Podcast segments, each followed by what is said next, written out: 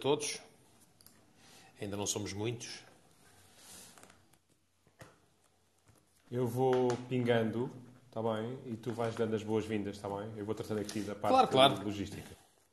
Sim, senhor, eu vou dar as boas-vindas a todos presentes aqui nesta primeira noite da nossa nova sala de sexta-feira, que eu tive eh, a honra de ser convidado para moderar. Esta sala chama-se Entre Linhas, porque nós vamos tentar ler entre as entrelinhas daquilo que foi. que são os temas da semana, temas não só temas políticos, mas também temas da própria ah, da, da sociedade, ou como se costuma dizer, a espuma dos dias, e nós vamos aqui tentar decifrar o que é que foi dito nas entrelinhas. Portanto, é é uma sala ah, aberta a todos, em que eu farei a moderação e e vou, hum, digamos assim, apimentando a conversa, fazendo algumas provocações no sentido de que ahm, os nossos participantes e, e quem quiser intervir, que já sabe que basta só levantar ahm, a mão para poder intervir e eu terei todo o gosto de vos chamar cá para cima. E ao- aos, aos poucos vamos comentando aqui então o que se passou durante a semana. Ahm, e vamos tendo uma conversa à sexta-feira à noite sobre pontos, questões importantes, não só políticas, mas ta- também da sociedade. E, efetivamente, hoje hum, será um especial a autárquicas, não haveria, não haveria outra possibilidade a não ser mesmo hum, este tema. É um tema hum, que nos é permitido só falar até à meia-noite, portanto, a partir da meia-noite poderemos comentar mas teremos que ter imenso cuidado ahm, sobre qualquer opinião que possamos dar que leve a dar a ideia de votar de um lado ou de outro.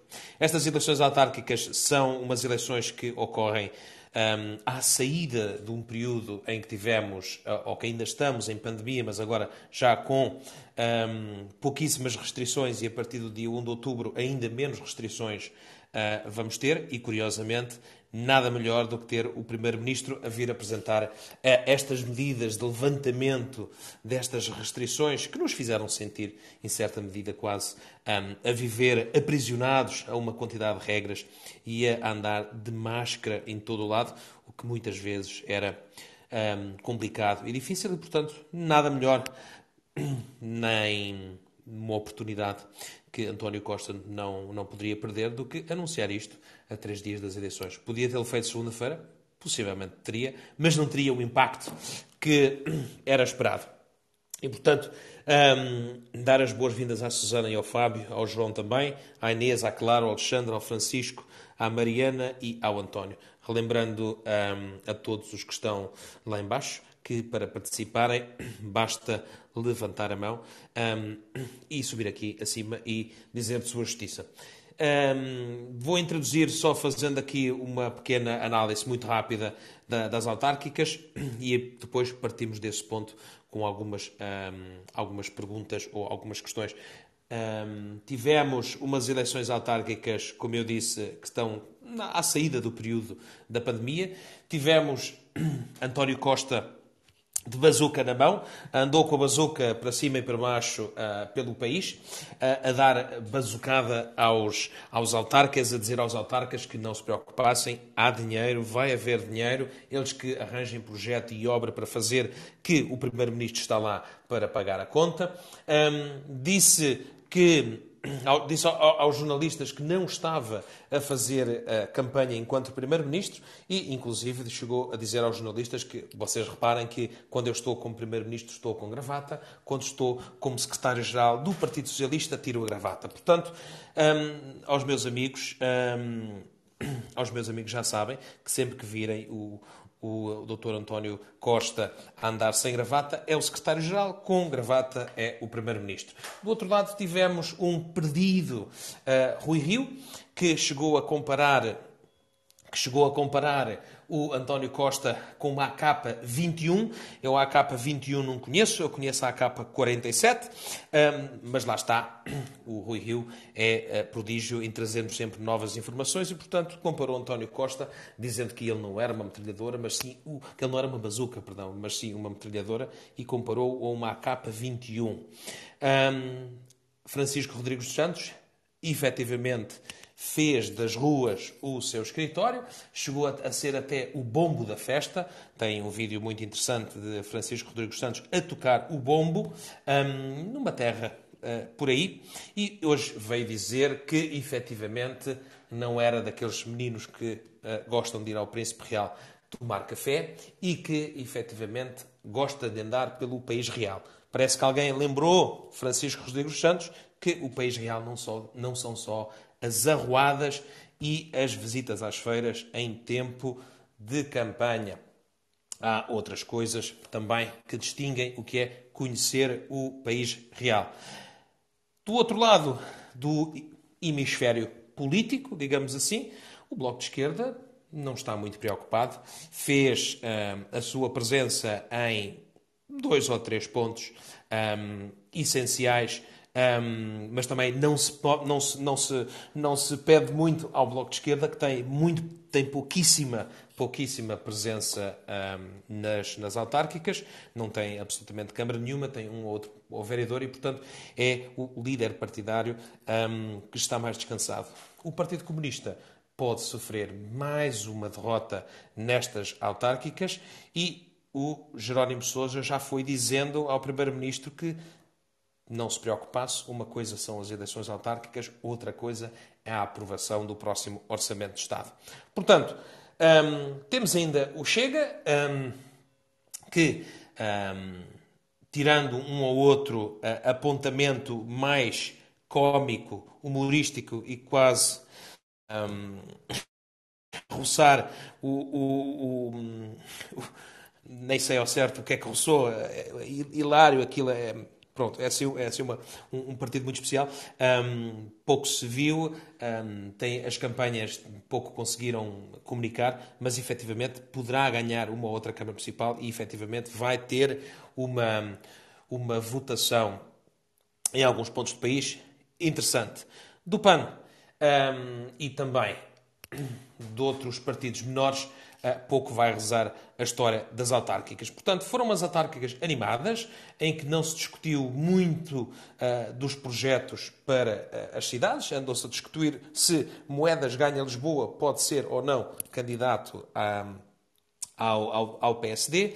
António Costa diz que uh, faz uma maternidade em Coimbra se efetivamente o PS ganhar as eleições e, à pressa, o o Dr. Rui Rio queria a transferência quase imediata do juiz do Tribunal Constitucional para Coimbra como trunfo para as eleições. Portanto, temos aqui inúmeras coisas para comentar. Temos também um, fazer aqui um pouquinho de futurologia, que é depois da noite de domingo, como é que andará a direita e também a esquerda. Um, e, e, pronto, e aqueles momentos cómicos um, dos cartazes que espalharam pelo que foram que fomos encontrando pelo país inteiro. Por exemplo, em Óbidos, o candidato do PS apresenta-se aos eleitores como o marido da Lara, ou então aquele aquele candidato eh, na Quinta do Conde, o Damásio Pila, que diz que é lubrificador independente. E, portanto, tivemos aqui bastantes coisas para comentar nesta nossa sexta-feira e eu, uh, Bruno, um, passo-te um pouco esta pergunta. Um, as eleições autárquicas são sempre divertidas porque mostram um pouco daquilo que é um, os diferentes políticos no, no, no, país, nas suas, nas suas terras de origem, portanto, sempre umas eleições muito, muito coloridas. Obrigado, Miguel, e obrigado por esta introdução e parabéns por esta nova sala que a todos nos deixa muito contentes, pelo menos aqueles que fazem parte daquele núcleo mais duro que, que vibra com este grupo diariamente. Hoje somos todos gatos borralheiros e, portanto, ou gatas borralheiras, e, portanto, temos que acelerar. Não sei se me permitires, Miguel, e visto que temos mais três companheiros nossos aqui em cima, se posso só convidá-los a dizer as boas noites ou antes de passar ao meu comentário. Não sei como é que o vês Miguel. Não, não, podes, podes, podes, podes, podes, podes fazer, estás à vontade. Se a Susana, se o João ou se o Fábio, na tradição do Media Capital, quiserem dar as boas noites, eh, convido-os agora. Bom. Boa noite. Boa noite a todos. Bem-vindo a esta, esta sala, Miguel, das entrelinhas. Estou ansiosa para ouvir eh, o que é que está no meio das entrelinhas. Muito bem. Avançando então para a tua, para a tua, para a tua introdução e com aquilo que tu disseste, foi uma semana que me deixou, olha, profundamente irritado. Eh, eu, eu escolheria para, para o adjetivo de irritado, porque António Costa teve irritado, Rui Rio teve irritado, até Francisco Louçã, que eu achava que estava completamente afastado da política e a viver uma vida normal, de burguês, de quem mora na Ducolé, hum, voltou e profundamente irritado também. Portanto, eu acho que esse é o adjetivo da semana. E eu ia, eu ia começar precisamente pelo António Costa, que teve a veleidade, enquanto chefe de Estado, embora ele diga, como tu disseste bem, que estando sem gravata era secretário-geral do PS, uh, teve a veleidade de atacar uma das maiores empresas uh, privadas a operar em Portugal, um, também, uma das maiores empresas em termos de contributo líquido para o PIB a operar em Portugal e que deu, na minha opinião, três imagens bastante claras. A primeira imagem, uma imagem de total desnorte de quem se prepara para perder entre 15 a 20 câmaras, quando a sondagem inicial dava uma derrota, uma descida de 5 câmaras, eventualmente 5, 6 câmaras, e neste momento o panorama é bastante pior do que inicialmente o PS antevia. Em segundo lugar, deu-lhe uma imagem péssima perante quem passou pelo problema e tivemos hoje uma manifestação em Matosinhos, que aliás, diga-se de passagem, é uma Câmara Socialista e com a vitória socialista perfeitamente assegurada. Uh, e hoje, graças a António Costa, uh, a Comissão de Trabalhadores da Galp voltou a Matosinhos, onde já não fazia barulho há sete meses, para protestar. E depois mostrou mais uma vez como é que o PS gera estes problemas e, uh, ao longo da semana, conseguiu publicar um artigo no jornal do PS, uh, perdão, no, no Público, uh, onde fez questão de mostrar que quando é, um, quando é um político de esquerda a fazer estas barbaridades, a, a, nossa comunicação social consegue facilmente limpar a coisa. Uma nota final sobre este tema para a imagem internacional que Portugal dá. Tu falaste bem também há pouco, ou pelo menos foi falado, que o nosso secretário de Estado, Eurico Brilhante, eh, teve um deslize ao dizer que a pandemia eh, tinha sido boa para a marca de Portugal, mesmo que isso fosse verdade, que obviamente ninguém com dois dedos de testa acha que foi, nem boa para nós, nem boa para ninguém. Claramente o que o António Costa fez foi colocar bombas nos pés deste secretário de Estado, porque sempre que ele agora for lá fora tentar captar investimento estrangeiro, os investidores vão dizer se calhar não, porque o vosso Primeiro-Ministro ataca os investimentos privados, ataca as empresas a operar em Portugal.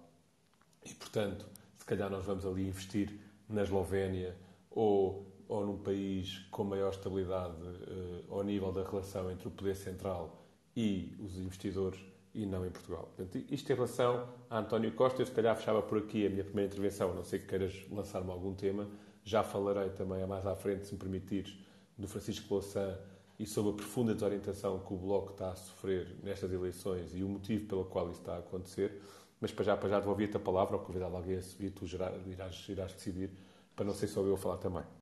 Claro, claro. Eu vou, obviamente, que eu vou convidar a, a quem quiser a, a, subir, que estiver na nossa audiência, e eu lanço aqui uma, uma pergunta que eu acho que é uma pergunta essencial que me parece a mim e que não foi, não foi debatida e não foi debatida nem, nem pela comunicação social, nem por alguns comentadores, que é esta pergunta. O PSD e o CDS apresentaram-se, apresentaram-se numa grande coligação um, eleitoral, autárquica, obviamente, em mais de 150 municípios uh, pelo país, portanto, o maior número, o maior número alguma vez visto um, em eleições autárquicas, em que eh, foram juntos a, a portanto, vão juntos a, a, às eleições, e a pergunta que fica é o seguinte: porquê e para quê? Uh, Esperava-se que pudesse aparecer um, uma ideia uh, eh, um, através destas eleições autárquicas para, para o país, que isto fosse, por exemplo, o início de uma grande dinâmica, de uma alternativa, vamos chamar uma nova AD para, para, para, para o país. E a pergunta e a pergunta que fica um, a pergunta que fica aqui talvez talvez o André que acabou de subir o André que acabou de subir. o André que acabou de subir agora possa um, possa nos dar o seu feedback. André, para que é que houve esta grande coligação eleitoral PSD-CDS? Foi só para hum, fazerem, foi só uma questão matemática, de umas continhas, dizer vamos ver se conseguimos pingar aqui mais uns pontinhos para ver se nos mantemos mais dois aninhos e vamos juntos uh, a eleições um, legislativas, ou tu achas que isto é um princípio de, um, de, um, de uma grande alternativa democrática da direita uh, uh, em Portugal? Olá, boa noite. Eu peço desculpa se tiver barulho o ambiente, mas estou a jantar fora, por isso Uh, se não me ouvirem, por favor, digam e cortem-me o microfone. Não, não, está tudo bem, tudo bem, André. Ok. E obrigado, basicamente, por, obrigado por, por, por, por entrar na sala. Podes pôr, só para eu falar aqui um bocadinho, um bocadinho mais baixinho, só um bocadinho mais baixinho, obrigado. Uma grande coligação eleitoral é quase irónico, não é? Uh, uh, é quase irónico, porque, porque uma grande coligação eleitoral entre o CDS e o PSD, eu acho que isto é uma união dos fracos sem alternativa, basicamente. Eh, ou seja, nós temos um, um, partido que não faz oposição e outro partido que não existe e que está a implodir-se internamente, infelizmente, como vocês sabem, com todo o apreço que eu tenho pelo CDS, por isso está uma união dos fracos numa tentativa de conseguirem mais algumas câmaras uh, uh, que eu duvido consigam. E de facto conseguirem alguma posição autárquica com alguma dominância, que eu também duvido consigam, de partidos que não sabem fazer oposição exatamente numa altura onde é possível e, e onde é uh, onde era importante e mais do que isso onde há imensas oportunidades de fazer oposição e onde infelizmente na, no centro-direita e na direita portuguesa que são que são que são duas ideologias e, e, e, duas ideologias e mais que isso duas duas dois partidos altamente respeitáveis pela história que têm, temos dois dirigentes que não valem absolutamente nada do ponto de vista de saberem fazer oposição. Por isso, uh, temos, uma, uma, temos coligações autárquicas uh, à medida exatamente da mediocridade dos, dos dirigentes do PSD e do CDS. Mas, oh, André, deixa, deixa de fazer aqui uma. deixa aqui apimentar um bocadinho. Um, tem já sabemos, e, e, tem algumas pessoas que, que, que dizem que, que, quer Rui Rio, quer Francisco Rodrigues Santos são dois erros de casting da direita portuguesa e que efetivamente nós não, a direita não tem uh, uh, em Portugal um líder que se reveja e muita gente clama pela volta uh, de Pedro Passos Coelho. Mas a pergunta que eu faço é o seguinte: com coligações em quase 150 municípios, um, a maior alguma vez a, a vida desde a da democratização em Portugal, um, não seria de esperar que daqui aparecesse, um, nomeadamente em por exemplo, eh, eu não vou dizer Lisboa, porque foi, está muito, eh, muito mediatizada por causa de moedas, mas que aparecesse de alguma forma uma ideia, um princípio, alguma coisa um, que nos desse a ideia de que poderá haver ali uma alternativa, ou, ou, ou basicamente isto é uma boia uma boia que, um, que os dois se agarraram. é uma boia de salvação, Miguel. É uma boia de salvação. Infelizmente é uma boia de salvação. A direita portuguesa, quer a nível do PSD, quer a nível do CDS, tem nos seus quadros, tem nos seus partidos gente com muita qualidade. Ok? Só que essa gente com muita qualidade, essas pessoas com qualidade, quer intelectual, quer política, quer com capacidade de, de, de, de, de pensar de pensar o país, basicamente estão afastados. Por isso, isto que eu vejo hoje, com muita tristeza, é o que tu dizes constantemente, e são palavras tuas, não são minhas, que é o perigo da mexi... mexi deixa-me ver se eu consigo dizer, tenho que desdobrar a língua, mexi... mexínica de México. Uh, tu é que utilizas essa expressão muitas vezes, que é termos um. Podemos estar a correr o risco de ter, um, de ter uma solução mexicana em Portugal em que existe um partido que está sempre no poder. Por isso, eh, eu não consigo entender como é que, eh, como é que os dois dirigentes do PSD e do CDS não conseguem fazer oposição. Há tanto para fazer oposição, há tantos assuntos, há tanta miséria, há tanta incapacidade, há tanta falta de planeamento, quer autárquico, quer a nível nacional, há tanta falta de visão daquilo que tem que ser Portugal daqui a 5, daqui a 10 anos. E não há uma estratégia, não há um pensamento. Por isso, essas coligações eu até julgo que não terão sido propriamente uh, uh, preparadas pelo, pelo, pelo dirigentes dos partidos, mas foram localmente organizadas pelos autarcas locais por aquelas simpatias locais que existem na tentativa de conseguir mais algumas câmaras, mais algumas autarquias. Uh, eu não sei muito bem o que é que é dizer sobre isto, porque isto é uma estratégia uh, balofa, balofa, não é? Uh, é uma tentativa. Eu não sei se era, não sei se era o Bruno que dizia, que dizia no outro dia numa sala, não sei se eras tu, Miguel, já me esqueci, sobre o número de câmaras, câmaras que teve Passos Coelho, sobre o número de câmaras que teve que teve uh, Durão Barroso, certo? Uh, que eram 150, 160 câmaras municipais. Uh, hoje, eu julgo que CDS e PST, mesmo com, as, mesmo com e acho que vamos ter uma surpresa, eu diria desagradável, mas eu acho que vamos ter uma dominância, uma vitória do PS a nível camarário uh, e vamos ter ainda mais força no PS, porque de facto o PS não tem ninguém que lhes diga não, que lhes diga não pode ser, não é desta forma. André, nós aqui na, nós aqui na, na Media Capital Group tivemos acesso à, à última, à última sondagem uh, que foi feita pela empresa uh, uh, Intracampos.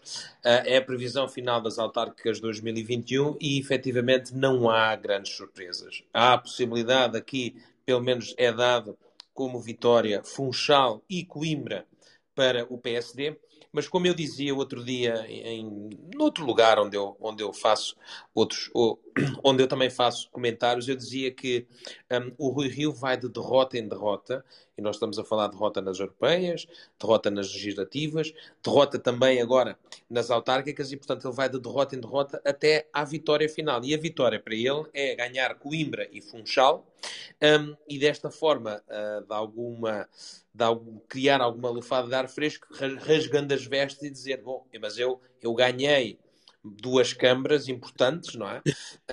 Uh, duas câmaras importantes e, portanto, esqueçam lá todas as outras derrotas que eu agora estou aqui mas... com estas câmaras e, e vou ao Congresso outra vez. Mas, mas é. isto, Miguel, desculpa interromper-te, mas é assim, todos nós sabemos que nos ciclos políticos portugueses o partido de governo normalmente chega às autárquicas e não tem grandes resultados por causa das medidas que teve que tomar, ok?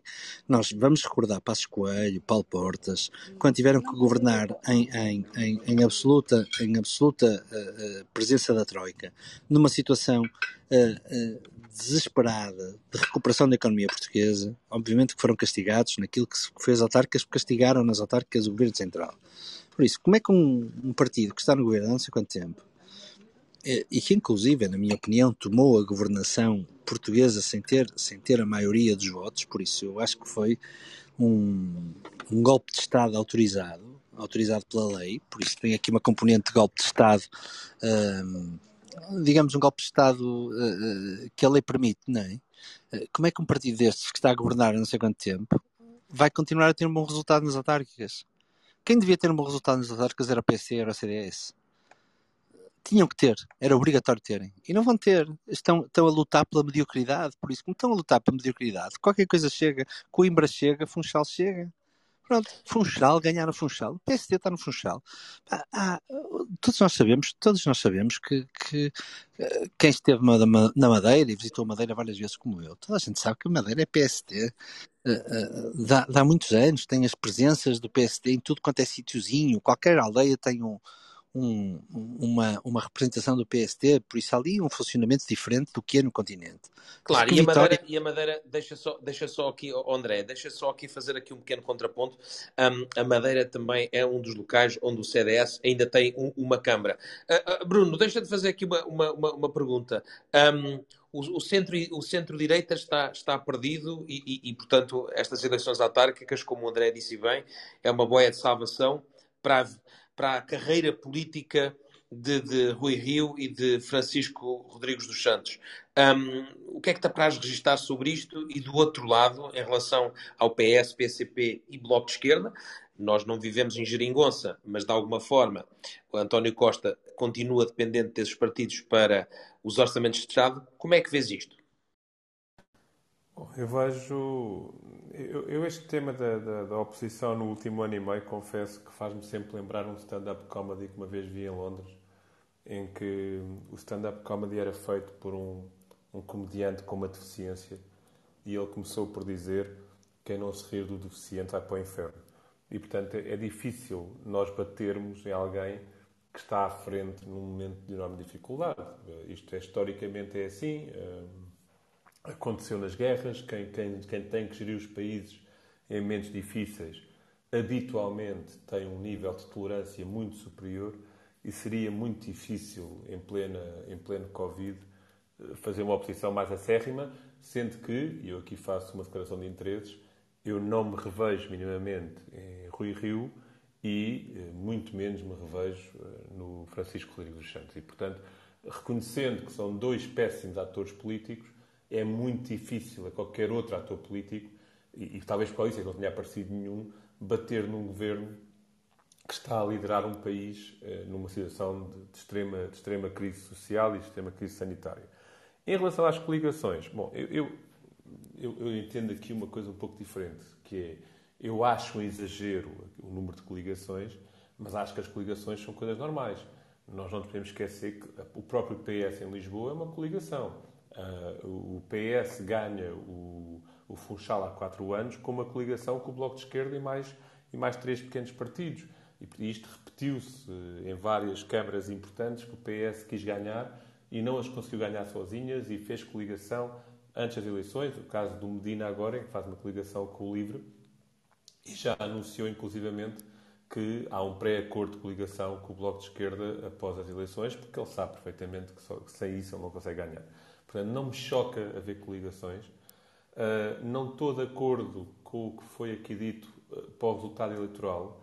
Uh, eu, as indicações que eu tenho é que efetivamente o PST pode ganhar entre 15 a 20 câmaras ao PS, PST em coligação com o CDS, enfim, eh, em que as duas mais emblemáticas são Coimbra e Funchal. E Coimbra não é uma câmara que se possa dizer que é desprestigiante. Coimbra tem. Coimbra é neste momento a terceira maior câmara do país e é também eh, a câmara que é gerida pelo presidente da Associação Nacional de Municípios e, portanto, tem aqui um peso institucional muito grande, um peso estratégico muito grande. É uma Câmara historicamente socialista, portanto, é uma derrota profunda do PS num bastião que era seu praticamente. Oh, Bruno, deixa, deixa, desculpa te interromper.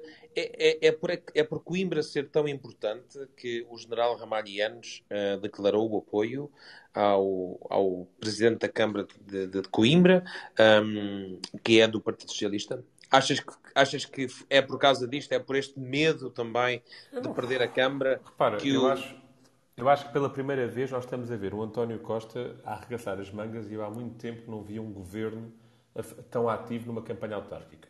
Uh, isso não aconteceu há quatro anos, não aconteceu há oito, uh, e portanto, claramente parece-me que António Costa percebe que tem aqui uma oportunidade. É uma oportunidade de, de duas vias. Primeiro, dar uma machadada grande na direita e, em segundo, reforçar o poder autárquico, que é muito importante na, na, colocação da estrutura do partido naquilo que são os órgãos locais, naquilo que são os institutos e a administração não central de, de, do organigrama do Estado. E, portanto, António Costa percebeu isso, está a recorrer a tudo o que pode recorrer. A margem sul do Tejo é um exemplo disso. A Almada está a ser inundada de pesos, pesos pesados do PS. Mas o mesmo estão a fazer os outros. Eu vi ainda ontem em Lisboa Paulo Rangel uh, e uh, Marcos Mendes ao lado do candidato do, do PSD, do Moedas. Uh, e, portanto, os dois grandes partidos estão a fazer isso. Quem é que eu acho que pode. E depois há aqui algumas nuances. Por exemplo, eu estive a olhar para a Madeira e para os Açores. Há câmaras que claramente vão virar e que são uma surpresa, ou que poderão ser uma surpresa. E, inclusive, há algumas surpresas em câmaras onde ninguém esperaria. Por exemplo, está muito por, perto de acontecer a iniciativa liberal eleger um vereador em Odmira. Uh, Odmira, estamos a falar do Alentejo, de PCP profundo, e fazendo aqui a ponte para a esquerda, uh, eu tenho alguma convicção, embora não é um desejo, não tenho, aqui estou completamente imparcial, mas tenho alguma convicção que a noite eleitoral vai ser muito difícil para Bloco de Esquerda e PCP. Em primeiro lugar, diz, não sei se colocaram... Não, não, não, não, não, não. Continua, continua. Porque o PCP, eh, e agora ainda aqui aos números, há bocado, há bocado o André estava a falar sobre isso, teve o pior resultado de sempre eh, a nível autárquico nas últimas eleições e, e prepara-se para afundar ainda mais esse resultado com uma agravante. Eles fazem duas apostas muito fortes em duas câmaras que perderam em 2017 Barreiro e, e, Almada, e não só vão perder essas câmaras, como se arriscam a perder o Montijo, pela primeira vez desde o 25 de Abril. E, portanto, PCP vai ter uma noite, ou poderá ter uma noite, muito, muito difícil. Bloco de Esquerda, uma noite terrível, uh, se não houver um milagre para aqueles lados. A perda de mandatos, não conseguir uh, ganhar nenhuma Câmara, o que é mau porque. E não eleger, oh, oh, Bruno, só para, só para dar aqui um dado, e possivelmente não eleger um vereador em Lisboa. Nem no Porto. E era nem no Porto. Nem no Porto. E, portanto, a, a, a coisa está muito tremida. Eh, no Porto é praticamente impossível. Eh, em Lisboa vai depender se o PCP mete o segundo vereador ou não. Uh, e, portanto, se isso acontecer, o que é que vai acontecer à esquerda? Bom, o PCP já sabemos que não muda, isso é daqueles partidos que podem ganhar, podem ganhar 10 a 0 ou perder 10 a 0 e mantém-se tudo igual. Uh, o Bloco já não é bem assim. E, por algum motivo, o Francisco Louçã entrou na campanha esta semana, nervosíssimo, irritadíssimo, a atacar tudo o que são liberais. É muito curioso que ele escolheu a iniciativa liberal como alvo de ataque, não escolheu o PSD, não escolheu o CDS, escolheu efetivamente o partido que lhes estão a roubar votos. Uh, e é curioso ver esta transferência. No Alentejo vimos uma passagem do, do PCP para o Chega, e eu vou terminar aí, e aqui vemos uma passagem do Bloco para, para a Iniciativa Liberal, que tem uma explicação. A Iniciativa Liberal está a conseguir fazer à direita o que o Bloco fez à esquerda, ou seja, ser uma, ser uma, uma força motriz de captação dos jovens coisa que há 20 anos atrás era o CDS e que foi completamente destruído na, nos últimos 20 anos por este zigue-zague de direções muito estranhas. E terminando no Chega, eh, com alguma preocupação, porque o Chega vai fazer uma coisa que, que, que eu achava que era impossível de acontecer. O Chega vai fazer um melhor resultado do que o Bloco de Esquerda nas primeiras autárquicas do Bloco de Esquerda. Ou seja, o Bloco de Esquerda ganha uma Câmara, Samora Correia, que depois perdeu por decolato da, da sua Presidente ainda durante o, esse mesmo primeiro mandato. Uh, Salva Terra de Marcos. Salva Terra de Marcos. Uh, e, portanto, o, o, o, Bloco ganhou, ganhou Salva Terra de Marcos, o Chega prepara-se para ganhar Moura, mas o Chega vai conseguir eleger mais vereadores e mais deputados municipais que o Bloco de Esquerda elegeu no seu, na sua primeira eleição autárquica. E, portanto, um partido que eu achava porque achava que uh, o André Ventura, com todos os seus defeitos, consegue mobilizar e consegue articular um discurso e consegue efetivamente ter uma presença forte à frente das câmaras, mas atrás dele eu achava que era uma estrutura muito, achava e continuo a achar, muito, muito fraca. O que é certo é que essa estrutura muito, muito fraca vai conseguir eleger pessoas. E isso preocupa-me, porque vamos ter, se nós já nos queixamos que os nossos políticos são fracos, neste momento vamos ter pessoas em lugares de liderança que eu, que eu pessoalmente não reconheço capacidade. Vejam, eu queria só partilhar aqui com, com vocês um dado que me parece um, que me parece um, extremamente interessante. Um, o, o, o, partido JPP, que é um partido que tem uh, uma implementação muito forte na Madeira, arrisca-se arrisca-se a que na segunda-feira seja um partido que tem mais câmaras municipais que o Bloco de Esquerda. Portanto, isto também diz muito daquilo que é a implementação do Bloco de Esquerda no país, que é um partido essencialmente urbano, da bolha urbana, e que uh, tem dificuldade de implementação um, nas outras, outras partes. Eu vou aqui à, à, Susana e vou fazer uma pergunta. Susana, não me leves a mal, mas vou fazer aqui uma, uma, uma, pergunta que, que, me parece a mim que, que é importante. Um, há muitos anos que não aparece na, na liderança de uma autarquia, de uma autarquia, um, uma mulher. E, e, uma das coisas que eu, que, eu, que eu notei nestas eleições é que não apareceu nada de novo nestas eleições. Nós continuamos a. Nós, nós vamos para umas eleições em 2021 com nomes como um, o, o Isaltino Moraes, um, que já é um dinossauro nestas, nestas, nestas, nestas andanças, um, e não apareceu nada de novo. E mesmo daquilo que se, que se tenta sempre, que apareçam uh, novas lideranças na, na, no, no, feminino, um, que os partidos deem a possibilidade, um, não, não apareceu ninguém. O, o, que é, o, o, que é que, o que é que tu achas que está por trás disto? São as mulheres que não, que não, não querem participar, que, que, que, que não, não se interessam por política, ou são os caciques locais que ainda estão na mão dos homens? Olha, Miguel, isso é uma pergunta que eu não sei responder na generalidade. Aquilo que eu posso dizer é que tens aqui a Almada que tem representação dominantemente uh, feminina, por exemplo. Agora, se me estás a perguntar aqui em termos gerais, posso dizer que uma opinião que eu diria que a política ainda continua extraordinariamente teórica e pouco prática e uh, discute muita coisa e com efeito. Já aqui noutra sala se falou, se falou sobre isso, uh, que eu acho que ainda falta aqui um lado mais prático de, de não ser tão teórico, tão elaborado, tantas discussões uh, e efetivamente fazer aqui uma reformulação grande em termos daquilo que é a forma de, de estar e de se fazer uh, política. Porém, isto é uma visão muito peculiar e muito particular, se calhar até uh, diria muito pessoal. Não te posso dar esta resposta de uma forma mais alargada porque não tenho informação mais sustentada para isso. Mas posso, era importante posso, que aparecessem. Posso dar aqui um contributo? Claro.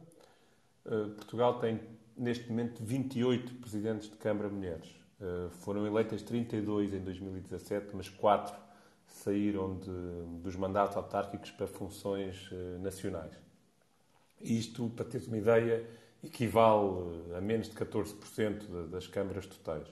A nível de câmaras fortes, se quiser olhar para câmaras realmente grandes, era Setúbal, que tinha até agora, era Setúbal e Almada, a Inês Medeiros do PS e a candidata do PCP, agora a Almada, que estava uh, em Setúbal. Eram as duas maiores câmaras, se tu quiseres, lideradas por mulheres.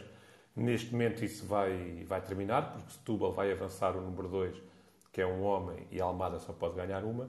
Uh, o, que, o, que tem, o que é interessante de ver, ou tem pouco interesse, mas já agora é um dado estatístico, é que se olhares para os candidatos a Presidente das Assembleias Municipais, um, o papel inverte.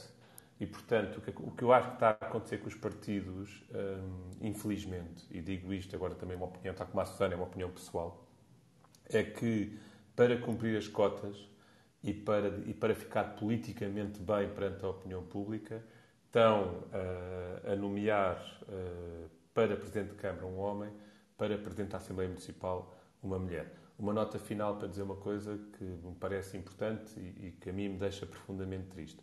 Uh, destas 28 mulheres que ainda hoje exercem funções, e, e, e eu espero que, que, este número possa subir, embora parece-me, pelo aquilo que vi, eh, que não será fácil, porque, porque algumas estão a concorrer contra, contra outras e, portanto, só pode ser eleita uma. Mas pronto, estas 28 mulheres, a esmagadoríssima maioria era do PCP e uh, tirando uma exceção de direita, e eu vou classificar o PSD como direita só apenas de, só para este fim estatístico, só mesmo para este fim estatístico, tudo o resto são, são candidaturas de esquerda. Portanto, eu acho, Miguel, que tens razão, é um, é um caminho que tem que ser feito e, curiosamente, tem que ser feito muito mais pela direita do que, do que pela esquerda. Obrigado, Bruno. João, muito boa noite, bem-vindo. João, hum, o, o, António Costa, o nosso, o nosso secretário-geral do Partido Socialista e não o primeiro-ministro, porque esse deixou a gravata dentro do carro, antes de ir aos comícios falar sobre a bazuca e sobre o dinheiro que vem da, da Europa. E eu lembro-me de ter ouvido outro dia na rádio que ele disse: há dinheiro, é preciso é ver, é projetos, e portanto andou por aí a dizer que havia dinheiro para gastar e que vamos embora, temos é que criar. Um, foi o, o Bruno disse há pouco que ele arregaçou as mangas. Ele arregaça as mangas porque tem medo que seja uma derrota e que essa derrota possa, de alguma forma, hum, não, não vou dizer criar, criar grandes problemas de governação, mas também porque é a sua última eleição autárquica e ele não quer ficar com essa mancha no, no currículo. O, o, como é que tu vês esta atuação de António Costa e do PS nestas eleições autárquicas? Olá, boa noite, boa noite a todos. Uh, eu diria, com, uh, seguindo o que disseste, deixou a gravata dentro do carro de Estado. Uh, Uh, portanto, é, há hoje um, que eu, um artigo que eu li no Expresso muito, que define muito bem esse problema do António Costa de separar o, os seus múltiplos eu, qual Fernando Pessoa, os seus alter egos, e portanto ele tem muita dificuldade, sempre teve, não é de agora, em separar uh, o Primeiro-Ministro, o Secretário-Geral do PS e, o, e mesmo o sócio do Benfica, quando participou na, eh, na, na, lista de honra da candidatura do Luís Filipe Vieira. Portanto, é evidente, sempre teve muito essa dificuldade em separar uh, os seus fatos. Uh, uh, agora, é, eu não esperaria outra coisa, quer dizer, além do, do, dos exageros da bazuca, de disparar para. Bem, se calhar é por isso que se chama bazuca, que ele disparou para todo o lado. Uh, desses exageros, não esperaria outra coisa face ao percurso político e àquilo que conhecemos do, de António Costa, uh, da participação dele uh, nesta campanha e, sobretudo, nesta fase final. Não sei, posso não, não, não, não, estar muito, não ter muito presente, mas também não creio que haja muito grandes diferenças entre essa participação e a que fez nas anteriores. Uh, ele sempre é muito empenhado, sempre apareceu nisso a nível de, partidário, sempre fez questão de manter o, seu cunho e a sua participação desespero. É evidente que, e eu concordo na generalidade e com a análise macro e, em alguns, em alguns casos, micro, que o Bruno fez, acho que não, não tenho muito a acrescentar e é uma leitura com a qual concordo. Agora, o que é derrota e vitória prende-se muito com as expectativas que se tem, eh, que cada partido tem, que as pessoas têm relativamente a esse partido. E, portanto, o PS partir de, de, de, um resultado esmagador, um resultado de 2017 que eh, é evidente que não pode ambicionar uh, subir muito mais ou, ou, ou, manter. O que tem é que tentar, na medida do possível, limitar os danos, limitar os prejuízos, para que não seja uma descida muito abrupta e é assim que se possa ser considerado uma derrota. Por contraposição, o o PSD também não pode, não pode ser aquilo que o Rui disse inicialmente e que depois vai corrigir, de que uh, bastaria ser melhor do que as últimas. Ora, as últimas foram as piores de sempre do PSD, portanto não lhe chega. Uh, e aqui não é por números, também tem a ver com as câmaras, com a importância das câmaras, uh, não é tudo igual. Mas não lhe chega uma vitóriazinha subir 10 câmaras, dependente de quais sejam estas câmaras. Portanto, também tem que apresentar resultados melhores, tem que apresentar algo mais do que um resultado miserável que teve em 2017. Portanto, a leitura política vai eh, ter muito a ver com as expectativas, com a subida ou descida, mas também em proporção de cada, de, cada partido e daquilo que, te, que teve em 2017. Uh, Falou-se também há pouco, isto uh, no domingo vão haver dois, há sempre em todas as autárquicas dois resultados, que vamos ter mais dificuldade em analisar. É o resultado local, de cada conselho a conselho, o que se ganhou, quem ganhou, como é que ganhou. Tentar tirar daí uma leitura nacional vai ser mais complicado. Vai ser mais complicado uh, em função dos, muitos uh, uh, projetos não partidários, que estão em muitas câmaras e cada vez mais, e ainda bem. Vai ser difícil em função das coligações e, portanto, uh, isso vai poder, vai permitir aos partidos todos julgarem, analisarem uh, esta, em função destas coligações e tirarem os. Uh, Mas, ó João, oh, João, deixa de fazer aqui um desafio, pegando nessa situação, deixa de fazer aqui um desafio. Miguel, Alguém... deixa-me fazer uma pergunta. Deixa, deixa, deixa, deixa. Um, aqui rapidamente. Um, fazendo aqui um desafio ao, ao João. João, um, alguém dizia que não se poderia pegar nas eleições autárquicas e fazer uma leitura nacional.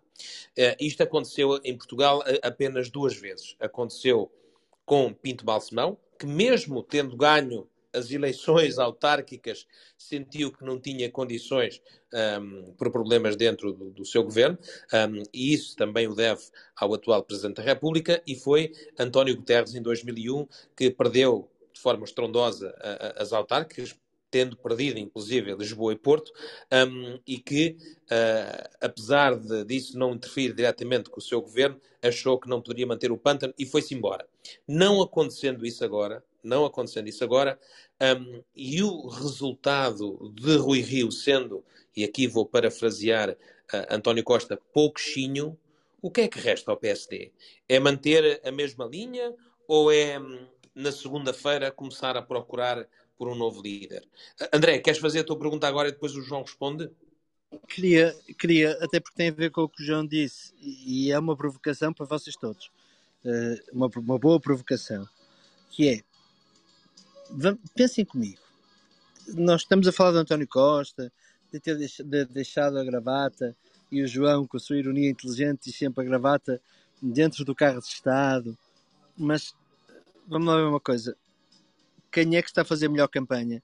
Quem é que está a lutar por, por, por, pelas vitórias nas autárquicas? Quem é que está de facto a dar o corpo ao manifesto e a fazer política de facto no país para ganhar as autárquicas? É o António Costa. O problema é esse. O problema é que nós temos duas, uh, uh, eu diria dois, do, temos um marasmo uh, para, não, para, não, para, não, para não ser um bocadinho mais agressivo. A Susana que me perdoou, porque a Susana sabe que esta, este tipo de agressividade às vezes é capaz de depois mandar uma mensagem e dizer assim que eu tenho que fazer coaching, mas nós temos dois emplastros, um no CDS, outro no, no, no PST estes emplastros não fazem campanha. E temos um primeiro-ministro que realmente sai da sua posição de primeiro-ministro, com todas as críticas intelectuais que possamos fazer e morais e de, e de, estilo que podemos fazer, mas ele está a fazer campanha, ele está a fazer o trabalho que, que, que, lhe, é, que lhe é suscitado. Essa é que é a realidade. E nós temos que engolir em seco e dizer porque é que nós estamos a fazer. E, e Miguel, se me permites, com todo o apreço intelectual que eu tenho por ti, que é muito, digo aqui publicamente, eu só me pergunto como é que no CDS alguém como tu e outros como tu que lá estão, que têm a competência e a capacidade, não estão lá, assim como no PC não estão lá. Por isso, o António Costa sabe muito bem isto, faz uma leitura política muito acertada e faz campanha. Faz campanha, eh, diz as, aquelas bacuradas todas que disse sobre a Galp, mas sabe que aquilo são, debates que funcionam, fala com o povo, convence o povo e vai ter o resultado que pretende. E vai ter o resultado que pretende nas autárquicas, quando o normal é que um partido que está a governar não sei quanto tempo tenha um mau resultado nas autárquicas. Vai tê-lo, porque ele sabe fazer melhor que os outros. Nós temos uma direita neste momento que não existe. E esse é que é o problema. Por isso, nós podemos criticar o António Costa, deixar a gravata no carro, de falar da Galp, de promover a bazuca, que não deve, por isso faz tudo de facto moralmente errado. Mas em política, está a seguir o caminho correto. E é o único, é, é o único político que nós temos, não é? Deixa-me uh, deixa só. O único deixa, político deixa que nós temos, Miguel. De... Oh, oh, Miguel, deixa-me só dar aqui uma chega, se me permites. Eu só, só queria devolver depois a, a, palavra ao João. Que nós sim, sim, eu vou, mas era esqueci do André. Desculpa, João, dá-me só aqui uma chega muito rápida. Eu tenho que concordar com, com o André numa coisa que é inevitável concordar. O António Costa é o grande político da geração dele e é o político à esquerda que marca o panorama político dos últimos 15 anos em Portugal, desde que assumiu a Câmara de Lisboa e depois fez o percurso até agora, mas não podemos deixar de salientar duas coisas muito rápidas. Não me parece que seja o único a fazer campanha bem feita. Uh, Cotrim, está a fazer uma boa campanha. A líder do Bloco de Esquerda, com as armas que tem, está a fazer uma boa campanha. E por muito que nos custe, mas já que podemos abrir aqui o espectro da moralidade política ao António Costa, também o podemos fazer de forma abrangente para todos os outros. André Ventura está a fazer uma excelente campanha para aquilo que são os objetivos do partido dele. Podemos não concordar, e obviamente acho que estamos todos em sintonia que não concordamos, mas se a lógica aqui é avaliar a performance política, ele está a fazer aquilo que é, é esperado enquanto líder de um partido. Em relação ao PSD e ao CDS, eu aí tenho uma opinião muito pessoal e, e, e, não querendo responder pelo Miguel, mas também me toca na pele, porque eu também sou, CD, também sou do CDS e ex-dirigente do partido ainda por cima. É muito difícil eh, estar na oposição, é muito difícil uh, aguentar essa posição de, de, dirigente na oposição. E depois há aqui um pensamento engraçado que é um pensamento um pouco perverso, que é, é claro para toda a gente o que é que vai acontecer e, portanto, o, as pessoas válidas e que têm alguma ambição na política, eu pedi contar aqui uma história que aconteceu com o professor Marcelo Rebelo de Sousa, uh, se quiserem eu conto-a, há uns anos atrás, mas a, a, as pessoas têm ambições, o que fazem é eu não tenho hipótese de ganhar estas próximas eleições, portanto eu vou-me resguardar e não vou fazer nada agora. E muitas vezes, e isto para quem já esteve nos bastidores da política um, vai reconhecer o que eu estou a dizer, há quase, há quase comemorações de derrotas como se fossem vitórias, porque a título pessoal abrem uma autoestrada para efetivamente um novo ciclo para essa pessoa ou para esse grupo de pessoas. Portanto, o CDS e o PSD estão a viver, não, não perderam os seus quadros, há pessoas fantásticas nestes dois partidos, mas que estão à espera da ocasião, eh, na melhor ocasião. O que é que pode acontecer aqui de, de, de errado? E vou já terminar, mas acho que isto é uma piada a contar. Duas histórias rápidas. Cavaco Silva só chega a Primeiro-Ministro precisamente por isto, porque as grandes figuras do PSD pós-Chá Carneiro não acreditavam na vitória uh, contra Mário Soares e deixaram-se ficar para trás porque pensavam que o professor ia perder e eles iam a seguir na, na leva seguinte. Isto custou ao, ao, país e valeu ao PSD três maiorias absolutas. Uh, e a segunda história que eu ia contar também muito rápida é uma história... Duas, duas Miguel, duas. Duas, duas, duas. Tens razão. A outra, a outra não foi uma maioria. Uh, mas depois teve duas presidenciais com maioria, portanto, é quase que compensa. Mas tens razão, João. Uh, e a outra história é o professor Marcelo, que uh, não avançou, não avançou para uma eleição com medo de perder e depois perdeu o timing. E é curioso que chega a Presidente da República sem nunca ter tido um cargo sequer relevante. Ele foi Secretário de Estado e, portanto, isso hoje em dia, como já vimos pelos últimos governos, qualquer pessoa com o 12 ano, mas com cartão do partido, ganha uma licenciatura e um lugar de Secretário de Estado, portanto a coisa é mais ou menos pacífica. Uh, e, e, foi o que o Marcelo conseguiu antes de chegar a Presidente. Portanto, eh, desculpem ter alongado, mas respondendo aqui à, à, provocação do André, os quadros do PSD e do CDS, onde eu também concordo contigo, incluo o Miguel, uh, não avançam porque é suicídio neste momento. O António Costa está perfeitamente estabilizado no poder, o PS está perfeitamente estabilizado no poder. Eu acho que vai haver uma janela de oportunidade com duas situações que vão acontecer agora, que é o desgaste político desta segunda parte do mandato, que vai ser muito difícil do ponto de vista económico e social para gerir, e ao mesmo tempo a transição de liderança no PS. Estas duas coisas vão abrir uma oportunidade à direita de avançar. É aí que quem está na retaguarda vai efetivamente tentar o ataque à liderança. Mais fácil no PSD, mais difícil no CDS. Se Francisco Rodrigues dos Santos conseguir seis câmaras e conseguir vitória em algumas coligações, e dominando pela máquina, como domina, é uma máquina mais pequena que a do PSD, obviamente, vai ser mais difícil tirá-lo do que tirar Rui Rio. eu acho que é esse o timing. Uma última nota, mesmo a última. Eu não vejo a direita tão fraca quanto isso, porque a direita não é só o PSD e o CDS. Aliás, para mim, a direita nem mete o PSD. O PSD é um partido de centro-esquerda e o Rui Rio assumiu isso nesta campanha e em alguns debates anteriores. A direita cresce nesta, nesta, nesta, nesta fase, gostemos ou não, porque a iniciativa liberal e o Chega são de direita e vão reforçar muito o peso da direita neste, neste cenário político pós-autárquicas.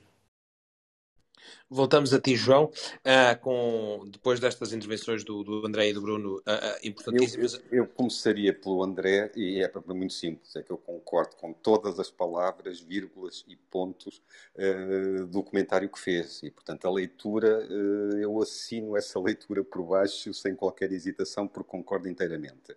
Uh, uh, sobretudo com um aspecto que disse muito bem, não nos esqueçamos na leitura que se faça destas eleições, esse aspecto que é, costuma ser determinante, que é umas eleições autárquicas uh, com, um governo, com governo.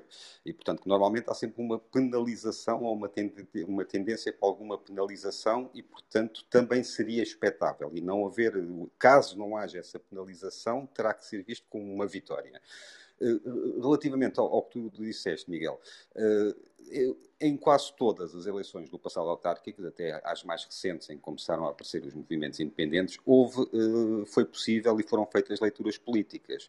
Os dois casos que referiste, do Balsemão e do Guterres, foram consequências, foram ilações, foram consequências, mas em todos os outros casos permitia-se ter uma leitura política, ainda que não houvesse consequências diretas nas lideranças ou nos governos, e agora, desde que há os movimentos independentes, isso, também muito por culpa, de, por culpa entre aspas, como é evidente, de, de, das coligações, torna-se mais difícil fazer essa leitura. Não estou a falar em não, ninguém está à espera que o governo caia ou quer que seja, mas torna-se difícil fazer uma, uma ilação, uh, transpor para a nível nacional uma tendência.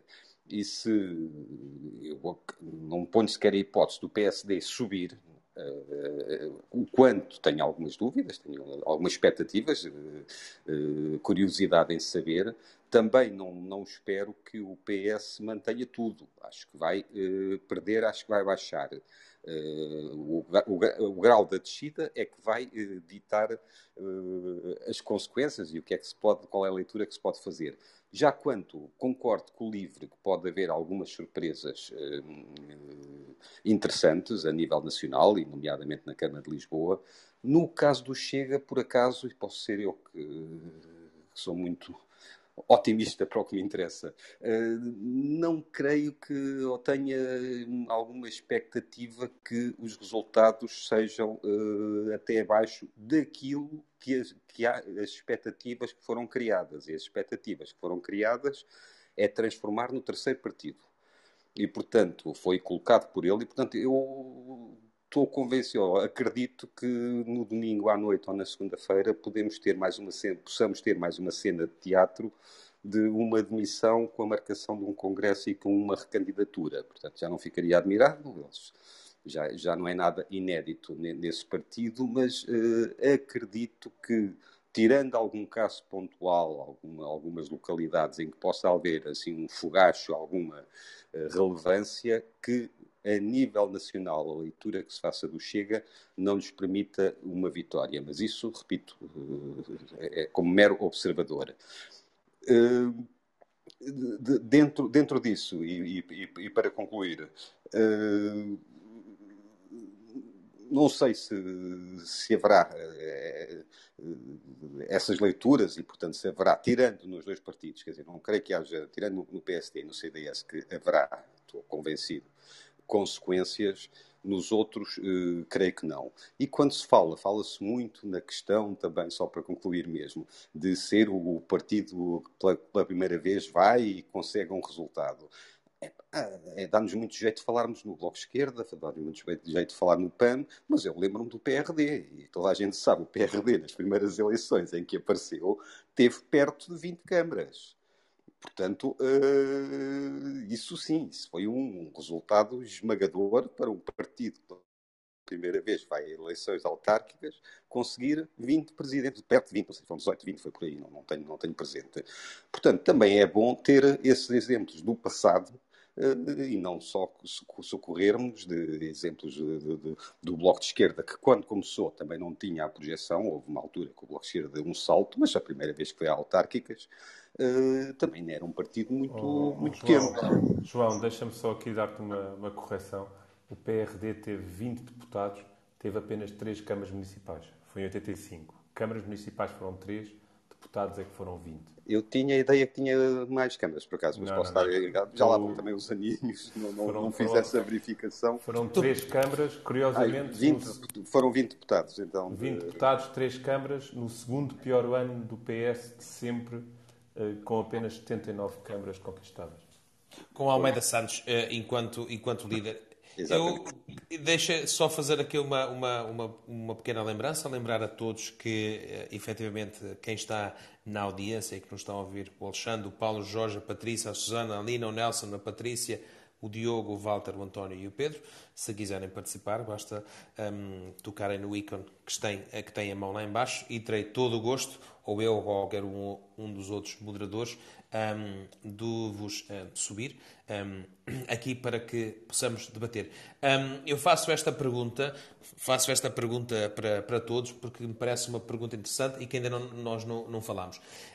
e a iniciativa liberal? A iniciativa liberal aparece com algumas propostas, aparece nomeadamente em Lisboa, tem uma falsa partida, primeiro com um candidato e depois Uh, em, em, em, três dias esse candidato um, se vai embora e acaba por um, e acaba por aparecer um candidato que uh, não sendo um candidato muito conhecido conseguiu uh, agregar bastante apoio e de alguma forma conseguiu passar um pouco a sua, a sua mensagem e existe a possibilidade de chegarem aos 5%, atenção, aos 5%. Um, e em outros lados, por exemplo, a Iniciativa Liberal apoia Rui Moreira no, no Porto. Em Cascais existe a possibilidade de eleger pela primeira vez um deputado uh, municipal e, por exemplo, tem também uma coligação em São João da Madeira com o PST e o CDS, onde uh, está muito taco a taco. A pergunta que eu lanço para todos, inclusive para, para o, o, o Fábio, que aqui está, um, a iniciativa liberal veio para ficar e dentro do espectro do centro-direita, apesar da iniciativa liberal dizer que não é de direita nem é de esquerda, é liberal, uh, o que quer que isso seja, um, o, que é que, o que é que vos parece? Parece-vos que, que, a iniciativa liberal vai ter um resultado simpático uh, nestas, nestas eleições e em algumas capitais de distrito, por exemplo, também em Viseu, onde poderá chegar até aos 7%. Um, e isto é muito à custa do PSD, isto é muito à custa do CDS, ou isto é um, muito à custa daqueles antigos eleitores indecisos, jovem, um, que se revêem na forma interessante de fazer política, os cartazes fora da caixa, as mensagens uh, um, abertas e, e, e, digamos assim, uma, um discurso uh, arejado. O que é que vos parece? Deixa André, deixa-me só dar aqui uma nota e depois passo já a palavra da, da anterior. A importância de Coimbra, há bocado esqueci-me de dizer isto também, uh, e que estava a falar, é que se o PSD ganhar Coimbra, ganhar uh, Funchal e ganhar Viseu, como está a prever, o PSD passa a ter a maioria de capitais distrito uh, no seu, na sua posse, algo que o PS tinha com enorme conforto. Nas últimas eleições, há 10 câmaras, 11 câmaras do PS, 5 do PSD, 2 do PCP e 2 independentes. Portanto, é há bocado estávamos a falar, e só para completar aqui estes dados, se efetivamente Coimbra e Viseu e uh, Funchal mudarem, o PSD passa a ser o principal partido em uh, câmaras uh, de capital distrito. André, eu gostava, diz, diz lá. Miguel, gostava, gostava que é uma história engraçada, não é uma resposta direta à tua questão, mas, mas é uma coisa para pensarmos todos. Uh, uma das pessoas mais inteligentes que eu conheço e de facto tenho um apreço, além de ser muito amigo dele, tenho um apreço, eu não vou dizer o nome dele por, por uma questão de, de, de, recato, mas que tem um apreço imenso pela, pela intelectualidade e pela competência técnica, é um médico, uh, um médico prestigiadíssimo a nível nacional, mas também internacional, uh, disse que é CDS, ou seja, o pai já era CDS, o, o, o, os irmãos são CDS, por isso estamos a falar de alguém uh, de direita, com quem eu tenho discussões constantemente e gosto muito, muito dele. Disse-me no outro dia uma coisa muito curiosa: disse-me, eu voto iniciativa liberal até eles terem 7 ou 8%, depois deixo de votar. Volto a votar CDS. Uh, uh, isto, e, e eu perguntei-lhe porquê. Ele disse: muito simples, porque é preciso de facto que uh, a direita tenha uma representatividade e que a forma liberal de olhar para algumas áreas, nomeadamente para o Sistema Nacional de Saúde, tenha aqui alguma, alguma um conjunto de mudanças que são que são que eu considero necessárias, dizia-me. Uh, eu acho que a iniciativa liberal, porque eu não tenho nenhum apreço pelo resultado que a iniciativa liberal possa ter em Viseu, até porque em Viseu temos um homofóbico à frente da, da como candidato da iniciativa liberal. Eh, aqui eh, o Media Capital Group teve a oportunidade de ter aqui o presidente da iniciativa liberal que teve, quando eu questionei sobre, e o Bruno é, é, é, é testemunha, quando eu questionei sobre as barbaridades que disse aquele senhor, que eu não vou repetir até porque me custa, porque enfim, me deram-me algum berço quando eu nasci, uh, sobre as mulheres, uh, o, o seu presidente da iniciativa estás liberal. A, estás a falar, porque eu acho importante referir, estás a falar do, do candidato da iniciativa liberal à Câmara Municipal de Viseu. Viseu. Exato. Viseu. Exatamente. Que disse aquele, que afirmou aquele tipo de coisas. O presidente da Iniciativa Liberal disse: Ah, se eu conhecesse melhor ia perceber. Isto deu muita discussão interna. E se eu conhecesse melhor ia perceber que realmente aquele foi um mau momento. Eh, e eu respondi-lhe que não tinha mais pequeno interesse em conhecer este tipo de gente. E eu não entendo maus momentos nas redes sociais, porque acho que o pior de nós aparece nas redes sociais, até porque estamos escudados por, um, por uma app, não é? Por uma aplicação. Uh, E, e, e, de facto há coisas que não se dizem e, que não, e quando se dizem é porque se pensam. E quando se pensam é porque se tem isso eh, entranhado no cérebro. Por isso, eu acho que a iniciativa liberal, uh, em, em, em, grande medida, vai ter um resultado engraçado. Tem um discurso político bem feito, tem uma forma de fazer política uh, uh, atraente, uma espécie de versão de direita do bloco de esquerda, atraente sobretudo nos centros urbanos. É, um, é, é, é, é lamentável que que a, a, a, direita portuguesa de raiz permita de facto que este espaço tenha sido ocupado por uma por um tipo de, de, de, de partido e de, forma de pensar faz algum sentido em algumas coisas, não tenho dúvidas que faz, mas que não é mais do que mais um aproveitamento do espaço que a direita deixou vago para ser ocupado por outros. Discordo, Bruno, eu concordo praticamente com quase tudo que o Bruno diz. Temos uma, uma, uma forma de pensar muito similar. Discordo quando o Bruno diz que o Chega é de direita. O Chega não é de direita. Uh, o Chega é um. É, é, eu diria que é uma anomalia do sistema político português provocada por um vácuo que a direita criou. E é uma anomalia uh, que é promovida e que vai ser votada por um conjunto de gente que tem aquele discurso que os partidos são todos a mesma coisa.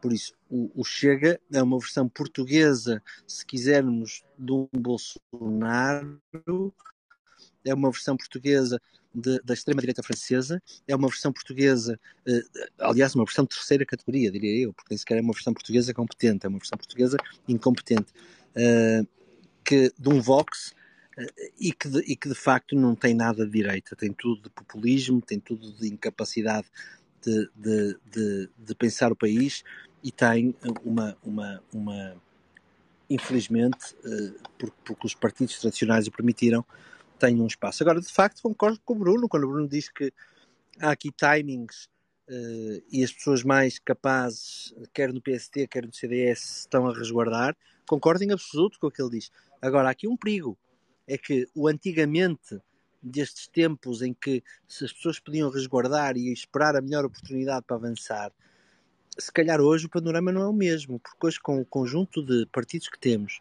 com, a, com a, a, o aparecimento da iniciativa liberal, com o aparecimento do Chega, com, com, com toda esta, esta mutação do panorama político português e este tempo de tomar as rédeas e fazer oposição, se calhar é muito mais curto que no passado em que era possível um candidato esperar dois, três anos, porque sabia que havia um certo status quo naquilo que era a política nacional e sabia que chegaria o momento dele.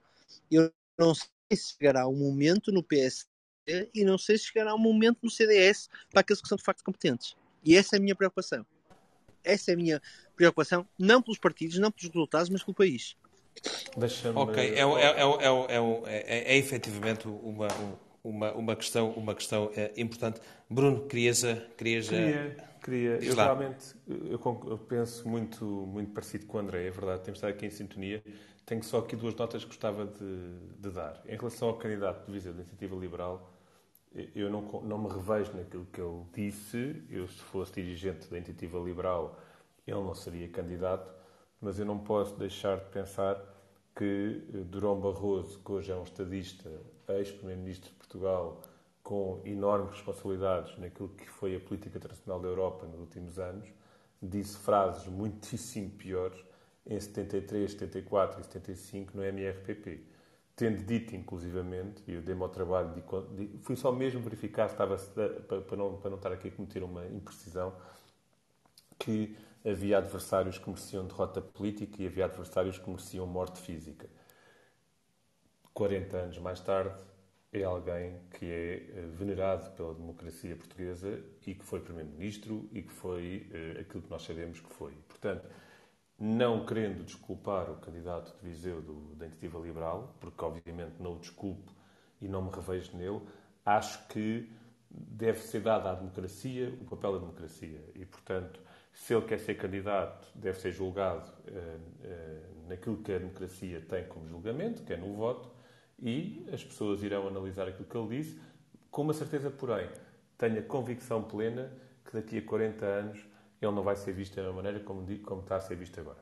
Uma segunda nota para a questão de porque é que eu coloco o Chega uh, do lado direito. E uh, eu até ia dar a explicação técnica, que é um bocado chata, mas até fica como curiosidade para quem quiser discutir este tema depois.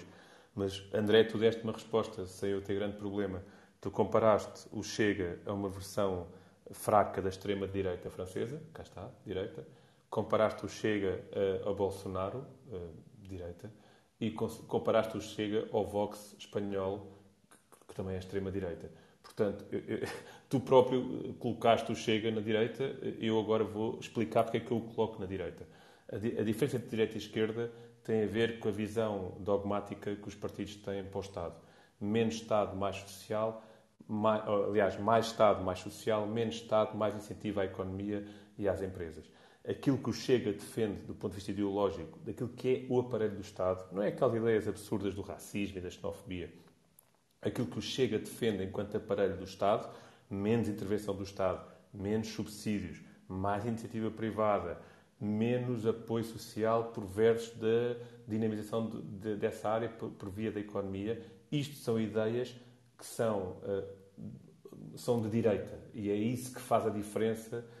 É aqui que os partidos se dividem entre o lado esquerdo do hemiciclo e o lado direito do hemiciclo. E é por este motivo apenas que eu classifico o Chega como um partido de direita, não porque eles são racistas, porque há racistas à esquerda, não porque eles são xenófobos, porque há xenófobos à esquerda, mas pela visão que eles têm para o Estado, para o aparelho do Estado e para a forma de dinamizar a sociedade enquanto, enquanto partido político. É apenas por isso uh, e, e mais nada, só isso.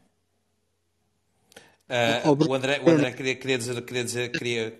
Não, eu talvez, André asco, o meu asco pelo Chega me tolde o, o discernimento. Eu aí, do ponto de vista ideológico, ok, mas de facto, e aqui assumo o meu asco pelas ideias que eles defendem, pela forma como eles são, por aquilo que é o Chega, eh, é capaz de toldar o meu discernimento naquilo que é uma análise mais fria da questão. Por isso, dou-te isso de, de, de barato, que, que, de facto, do ponto de vista de, de, da estrutura de pensamento político, que possa estar à direita, e de facto as comparações que eu fiz foram, foram com partidos de extrema-direita, uh, mas mais uma vez, o, a palavra extrema retira da direita, a palavra extrema-esquerda também tira, retira da esquerda, ou seja, coloca-nos no, nos, nos, nos antípodas daquilo que é o pensamento de direita ou o pensamento de esquerda. Uh, por isso, mesmo assim, eu sei que tenho um, nutro um asco particular por, por, por aquela gente e, e, e, o meu discernimento não é, não é o melhor quando falo sobre eles. Eu não. concordo contigo, André. Eu não consigo, não consigo olhar para eles, pá, mas tínhamos que o pôr em algum sítio, não é? Tínhamos que o pôr em algum sítio. Aí estamos todos de acordo. Eu só uh, clarificava um pouco, Bruno, que disseste que a, a extrema-direita, ou a direita mais, mais extrema, digamos assim, não tem que ter esse cunho liberal, porque há uma, uma, uma direita mais liberal e há uma direita mais conservadora. E quando eu digo mais conservador é no sentido ultraconservador. E, portanto, esse tem um papel para o Estado, uh, a extrema-direita, e a extrema-direita em que, a que chega, se aproxima mais ou, ou que se equipara mais, não tem esse papel, tem alguns focos de, de, Estado liberal, mas tem muito um papel, uma forte intervenção do Estado eh, em moldes eh, muito ligados à, à extrema-direita e ao ultraconservadorismo. Se nós recuarmos um, cinco décadas, nós vivemos num, Estado ditatorial que era de direita, em que o Estado tinha um papel fortíssimo. Não se podia dizer que éramos um Estado liberal nem de perto nem de longe, em que havia um controle total do Estado de toda a atividade económica, inclusivamente no mundo empresarial, através da, da, da, conhecida, da conhecida lei do condicionamento industrial, em que só o Estado é que dizia quem e as pessoas e os grupos é que podiam ter determinadas empresas. Portanto, o que se divide muito é a iniciativa liberal, e estamos a falar do caso português, que tem uma visão abertamente liberal da economia, eh, do Chega, que não tem de toda essa visão liberal da economia, tem um papel, uma intervenção do Estado muito vincado em determinados setores e que contraria totalmente, ou em, em alguma parte, essa visão liberal. Portanto, em termos de mercado, não é o, não é o o, o em termos de Estado, não é o Estado mínimo, é um Estado diferente. E é um Estado diferente que a mim não, não, não me agrada muito. João, tens razão, eu se calhar expressei-me mal, mas só aqui uma, uma, uma correção então. Eu, eu, quando disse que o Chega defende menos Estado, eu não, eu não disse que eles eram liberais. O CDS também defende menos Estado, Estado e não é liberal por isso. Há um exemplo muito claro, por exemplo, no, no conteúdo programático do, do Chega. O Chega defende um Serviço Nacional de Saúde público. A iniciativa liberal não o faz. Uh, faz uma, uma, uma, clara aposta no privado, tal como faz na educação, por exemplo, coisa que o Chega também não faz. Mas ah, o, próprio, o, próprio, CDS, eh, se podemos dizer que não é liberal, mas sempre teve uma forte tendência liberal. O, C, o CDS, o CDS, o CDS faz-me lembrar, se quiseres, eh, alguns países dos Balcãs, porque lá dentro estão três ou quatro fações diferentes.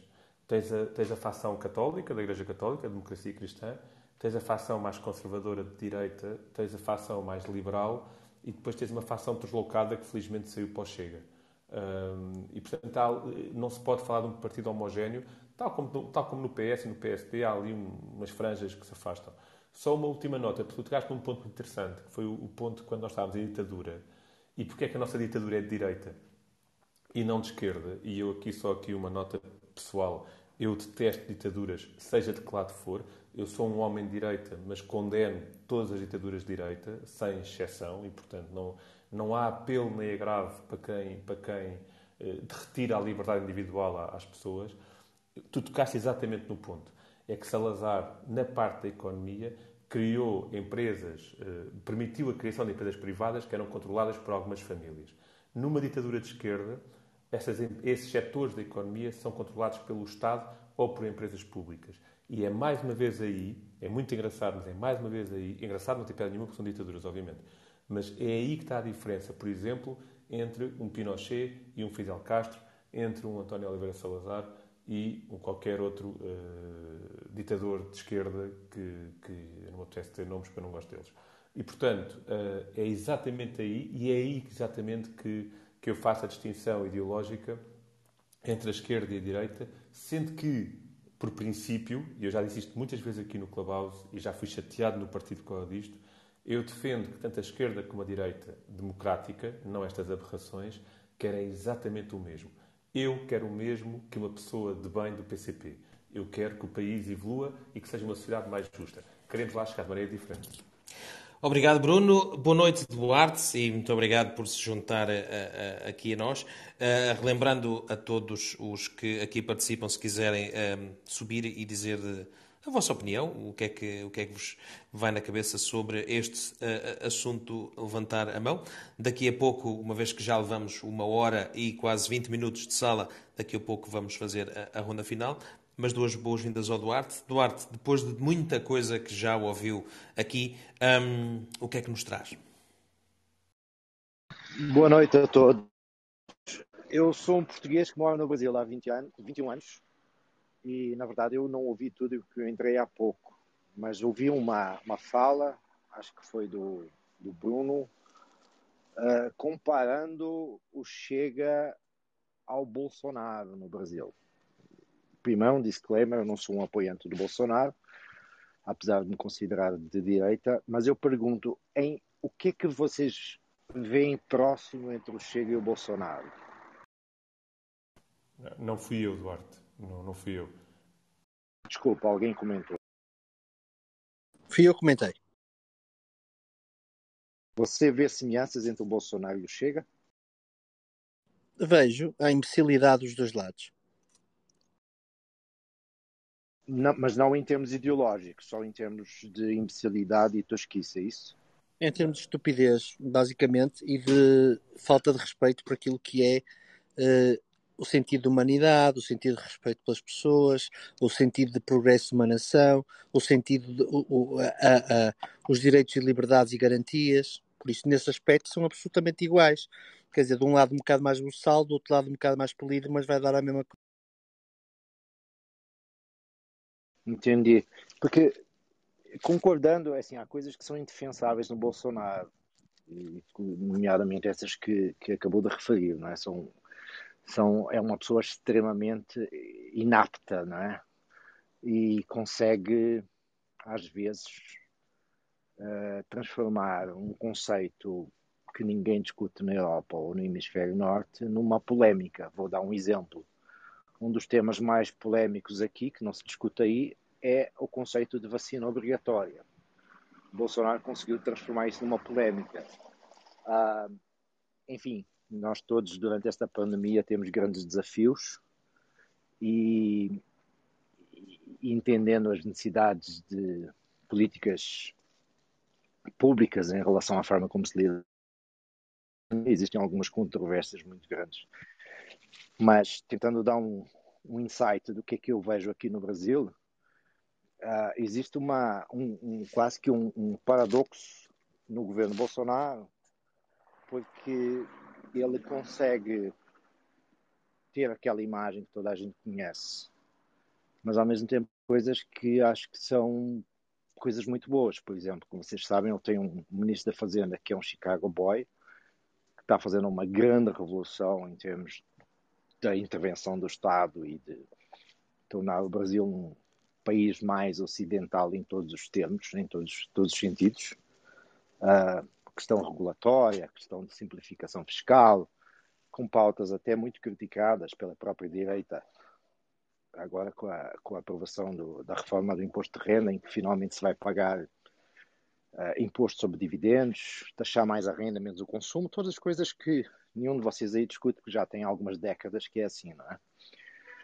E a questão das liberdades e garantias, talvez por questões tático-eleitorais muito distorcida, nós de facto temos algumas coisas aqui muito estranhas a acontecer no Brasil, não é?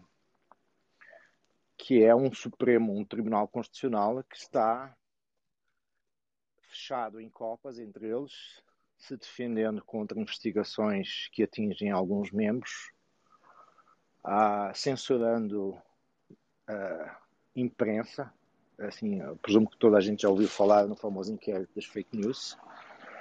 Começou com um artigo de uma revista Cruzoé que citava dois ministros do Supremo uh, envolvidos em possíveis uh, casos de venda de sentenças e benesses e enfim. E a verdade é que o, o, o, o Supremo Tribunal Federal, que supostamente deveria ser um tribunal constitucional, que seria a vítima, abre um inquérito, inicialmente sem o Ministério Público, onde ele faz a investigação, com sigilo total, claro, e onde ele vai ser o julgador. Não é bem o nosso conceito de Estado de Direito, não é? Então, esse tipo de. Como é que eu vou dizer isso? Esse tipo de situações criam um certo subsídio para algumas posições do Bolsonaro que podem ser mal interpretadas. Obviamente, reiterando tudo aquilo que se diz da tosquice, do, da imagem indefensável que algumas falas de Bolsonaro. Obrigado, Duarte. Obrigado. a. oh, Miguel, deixa-me só. Eu sei que eu estou a ser um chato e dá-me dá uma patada se quiseres, mas deixa-me só comentar aqui uma coisa. Oh, oh, Duarte, e, e, e, fazendo aqui uma distância enorme entre a minha visão de Lisboa e quem está no Brasil, ok? Mas eu não posso deixar de, de ler duas frases do Bolsonaro e, e dizer uma coisa, que é não é possível uh, alguém dizer, eu já ouvi isto, alguém que mata três pessoas, mas depois veio dizer, é, alguém que o conhece diz, ele realmente cometeu aquele crime, mas tirando isso até é boa pessoa. Não é possível. O Bolsonaro disse, eu vou passar a citar, em relação à ditadura militar do Brasil, o erro da ditadura foi torturar e não matar.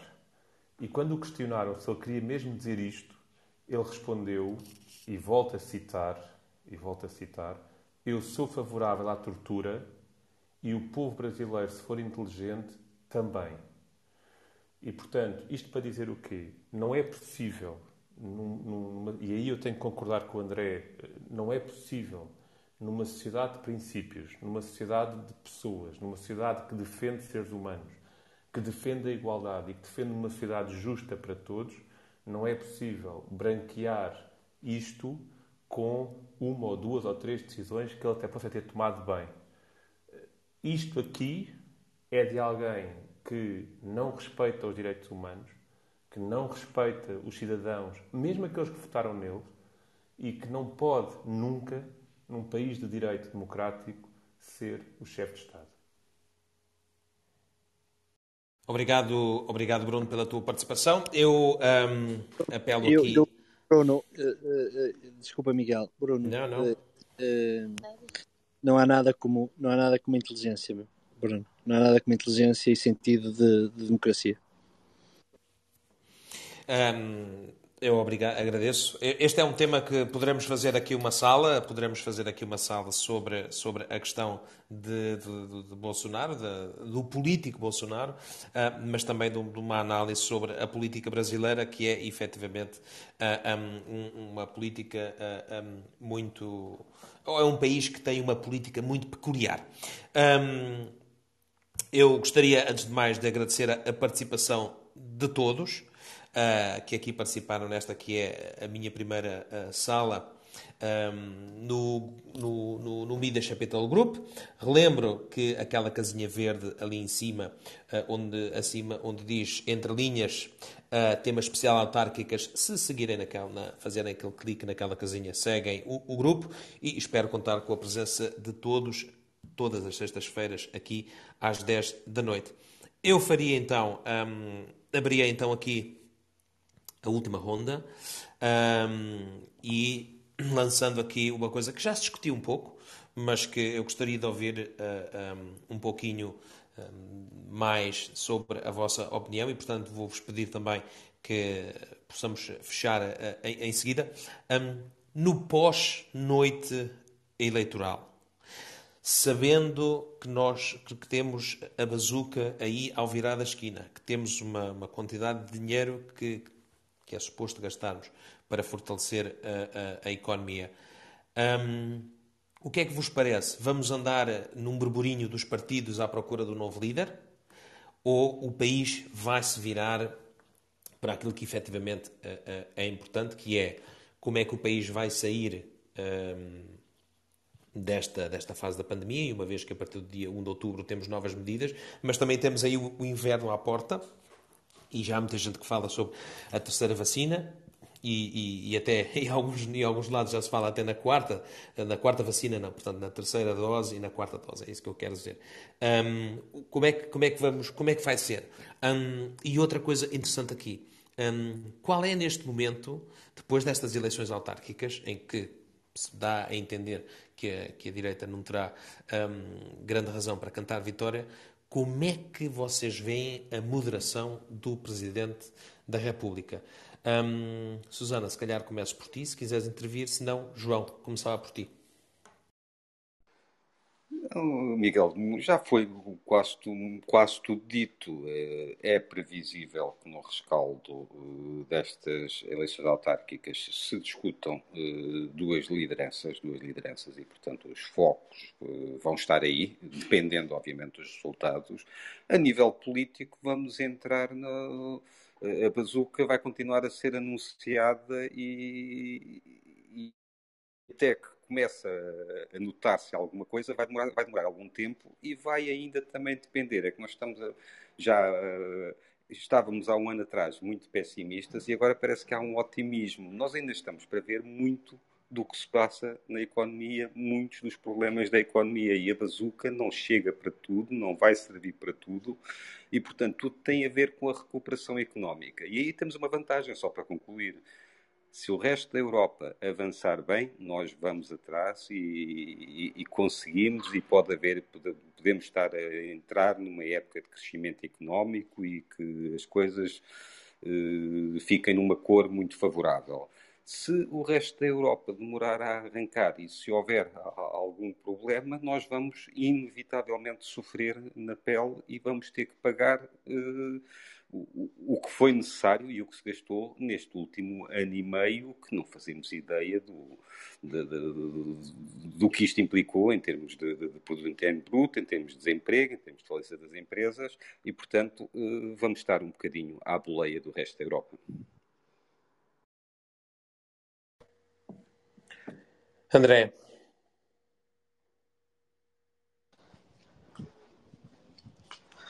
Eu, eu, eu, acho, eu acho que, que o que disse o João é, é, essencialmente o que vai acontecer, não é? A bazuca não é solução, é como diz o João. é, vai, vai resolver, vai, vai, é uma espécie de balão de oxigênio que se for mal utilizado se esgota, não é? Por isso, uh, uh, nós vamos depender do crescimento económico do resto dos países europeus. Já percebemos, quem leu o projeto que, que foi apresentado para, para, para a utilização dos fundos da bazuca, aliás, a bazuca é uma péssima expressão da Presidente da Comissão Europeia, porque uh, eu não sei, a expressão em si se calhar tem, tem, tem interpretações diferentes e o, e o, Miguel saberá melhor do que eu entre a expressão que tem, o significado que tem em, em alemão e o significado que tem em português, mas eu acho que isto de bazuca tem pouco, não é? Isto é uma, é uma ajuda, uh, é um apoio importante, mas se não for pensado estruturalmente, vai resultar num balão oxigênio com uma duração uh, curta, não é? Uh, e eu não prevejo que haja, eu tive, passei os olhos pela, por aquilo que é uh, o programa português para a aplicação de fundos e achei que não é possível pegar, enfim, fazer um programa daqueles que é uma espécie de, de, de soma, de somatório de decisões com uma grande incongruência e, e, e sobretudo sem um rumo um rumo de desenvolvimento. Por isso eu acho que a cauda da Europa com ou sem bazuca é aquilo que nos espera com a governação que temos atualmente. Obrigado, uh, André. Só, diz lá, diz lá, João. Só para fazer um, 15 segundos na sequência do que o André disse, que me lembrei uh, do que vamos ser e o que, é que, o que é que vamos ter para a frente em termos económicos no domingo à noite, quando tivermos a ver os resultados das autárquicas eh, convém que tenhamos alguma atenção e saber o que é que se passa nas eleições da Alemanha, porque essas se calhar implicam mais para nós do que propriamente o resultado das eleições autárquicas. Um, é verdade, as eleições, as eleições alemãs são, são, são importantíssimas e, efetivamente, um, não só para nós, para Portugal, mas para, para toda a Europa, e poderá vir, poderá vir de lá alguma, alguma surpresa. Bruno, um, Vou-te dar a ti a honra de terminares e de, e de me ajudares a, a fechar esta, esta sala, que foi a primeira. Bruno, e o futuro? Olha, obrigado e obrigado a quem subiu uh, e a quem deu opinião e também, se calhar, até mais a quem ficou aí abaixo a ouvir-nos, que é preciso, em temas tão pesados. Eu, eu, concordo com o João, ou seja, e, e com o André ao mesmo tempo, uh, que, que não, e já explico porquê. Uh, estou muito preocupado com Portugal.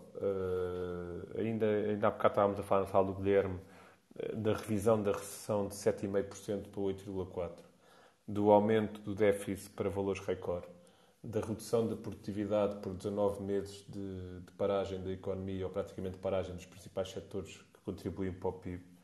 E, e portanto, preocupa-me que, que, os indicadores económicos que tenho uh, levam-me a acreditar que os próximos pelo menos dois trimestres serão muito complicados e concordo com o André, aqui que os nossos pontos cruzam, que a bazuca eh, não vai funcionar. E a própria definição de bazuca, ele está a falar disso, eu nunca pensei nisso, mas agora de repente com a tua imagem, André, lembra-me uma coisa, que é, as bazucas quando atiram, ao contrário de uma, de uma arma de precisão, elas têm a tendência para destruir tudo, menos acertar no alvo que, que inicialmente queriam fazê-lo. E, portanto, provavelmente é isso que vamos ter. Vamos ter uma série de tiros ao lado que em pouco vão contribuir para a economia, que claramente não vão gerar uh, uma revolução no, na, na, produtividade portuguesa, bem pelo contrário, pelo que eu vi, e portanto não vão ajudar a, a, ultrapassar esta crise. E eu acho que esse é verdadeiramente o desafio. Fazendo a ponto para as eleições da Alemanha, que eu ia falar delas e que o João mencionou, acho que a esquerda ganhando na Alemanha, e parece-me que isso é uma evidência, tu saberás disto muito melhor que eu, mas o SPD vai ganhar e há a probabilidade da CDU não fazer parte da coligação de governo uh, se a coligação que for escolhida for entre os verdes e a extrema-esquerda alemã, vai acontecer uma, uma aproximação à Rússia, uh, por um lado, e isso tem a ver com, com, a questão do gás natural e da cada vez maior dependência da Alemanha e da Europa uh, para, o, para o, gás, o gasoduto que vem da, da Rússia. Mas outra coisa muito importante, e aí sim Portugal pode beneficiar, é que esta esquerda alemã é uma esquerda que, muito mais interventiva naquilo que a União Europeia diz respeito e eh, muito mais contributiva nós não nos podemos esquecer que o Ministro das Finanças da senhora Angela Merkel, com todas as qualidades que a senhora teve e teve muitas para estar tanto tempo no poder, uh, queria controlar uh, as economias que fossem subsidiadas e havia um grande desconforto, houve muitas frases muito desagradáveis ao longo destes anos sobre as economias do Sul, onde Portugal se enquadrava, e aqui eu acho que Portugal, como país receptor de, de, de fundos uh, e não como país contribuidor para, para a União Europeia, pode beneficiar de um governo de esquerda, uh, ou mais vincadamente de esquerda, por parte da Alemanha. Portanto, dois pontos. Respondendo à tua pergunta, e mais uma vez, desculpa ter-me alongado, mas a bazuca acho que não vai resultar e preocupa-me o day after, porque eu acho que até agora o governo, eu não estou aqui a dizer, eu não estou a acusar, estou a dizer que acho, que é para não levar nenhum processo. Eu acho que há muita coisa escondida que vai começar a aparecer agora e a realidade que nós vamos ter que enfrentar é bem diferente daquela que, se calhar, a percepção da maior parte dos portugueses tem e que a legada, de forma muito alegre, ignorou neste último mês e meio ou dois meses de férias. Uh, e, por outro lado, uma nova Europa uh, governada por uma Alemanha uh, mais à esquerda poderá servir aqui para contrabalançar um bocadinho este meu receio de que os próximos meses vão ser muito complicados. Uma análise muito boa na área internacional, Bruno, e agradeço-te por isso.